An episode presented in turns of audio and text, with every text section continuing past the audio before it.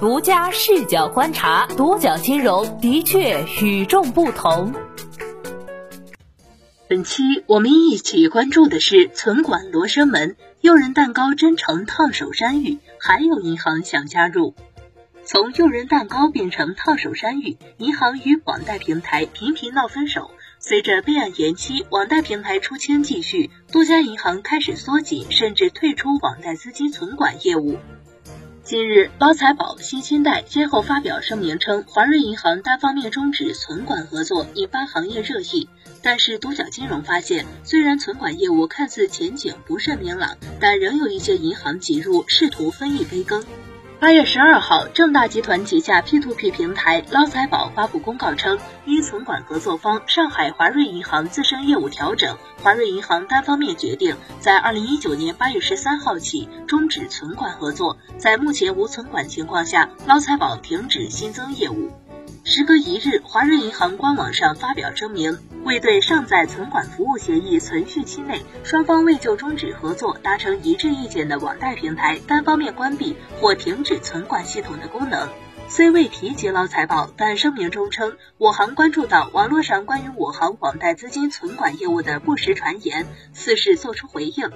与此同时，一份华润银行发给上海正大艾特金融信息服务有限公司的关于终止存管业务合作的告知函流传出来。据新京报消息，八月十四号，捞财宝官方向其承认确实于八月一号收到告知函，而华润银行客服则称，就告知函及其内容的真实性在进一步核实中。八月十六号早晨，新兴贷 CEO 张扬在新兴贷官方微信账号发布公开信称，八月一号收到华润银行的关于终止存管业务合作的告知函，本应于二零二零年二月六号才到期的存管协议即日起终止，且华润银行于八月六号起陆续停止对新兴贷的资金存管账户及系统服务。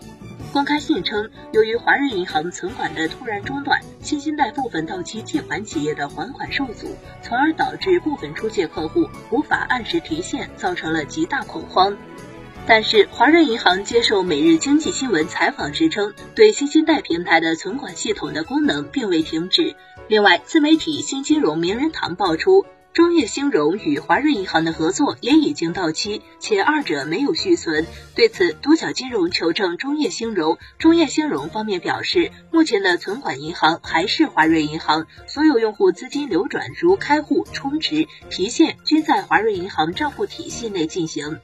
公开信息显示，二零一七年至二零一八年期间，华润银行对接的 P2P 平台有十一家，但截至目前，中国互联网金融协会披露服务平台显示的对接平台还有四家，分别是致富贷、中业兴融、一借贷、捞财宝、新兴贷，并未出现在披露信息中。值得一提的是，华润银行与网贷平台的分手并不是个体事件。二零一八年九月二十号，中国互联网金融协会在披露服务平台上刊登了二十五家银行分别发布的关于个体网络借贷资金存管系统通过测试声明，首批通过协会测评的存管银行白名单出炉。自此，为了获得备案，众多 P2P 平台争相寻求与银行合作开展资金存管业务，并且把银行存管作为一个重要的宣传点。网贷天眼研究员张威对独角金融表示，一般来说，存管银行与网贷平台合作后，主要的收益来源就是资金存管费用，而银行资金存管费用主要有系统接入费用、系统维护费用、存管服务费用、充值交易费用、提现费用、尽职调查费用等，仅平台付给银行的技术对接费用就高达几十万。二零一九年以来，银行开展网贷资金存管业务的热情急转直下，有些银行开始缩紧网贷资金存管业务，甚至多家银行公开宣布终止与网贷平台合作，退出网贷资金存管业务。二零一九年二月至七月，安徽新安银行股份有限公司在官网先后发布五次公告，与三十家 P2P 平台解除资金存管协议。中国互金协会登记披露系统显示，截至目前，新安银行还与十五家平台就资金存管业务进行合作，其中只有钱来也一家平台于二零一九年一月与新安银行签订存管协议，其他十七家均为二零一八年签订。二零一九年六月十一号，广东华兴银行发布公告称，于二零一九年六月二十一号起，对部分网贷资金存管账户进行清理操作。据独角金融不完全统计，除了上述两家银行外，贵州银行、微商银行、上饶银行、上海银行、北京银行、江西银行、浙商银行等，也已经在明显缩减网贷资金存管业务。麻袋研究院高级研究员王诗强对独角金融表示，存管银行退出 P2P 资金存管业务是一种必然，市场急剧萎缩，预计未来网贷平台数量还会进一步减少，可做业务越来越少，暂停该业务成为众多资金存管银行无奈的选择。上海地区银行退出网贷资金存管业务，还可能受到监管影响。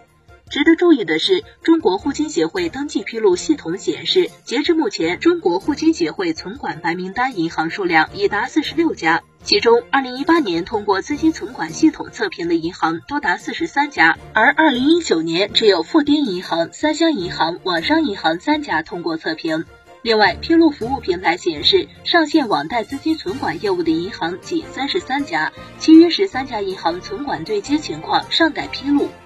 据独角金融不完全统计，根据中国互联网金融协会披露服务平台显示，二零一九年至今，有七家银行与三十一家网贷平台新签订了网贷资金存管协议，其中宜宾市商业银行股份有限公司新增合作平台最多。二零一九年来，有十五家网贷平台与宜宾市商业银行股份有限公司新签资金存管协议。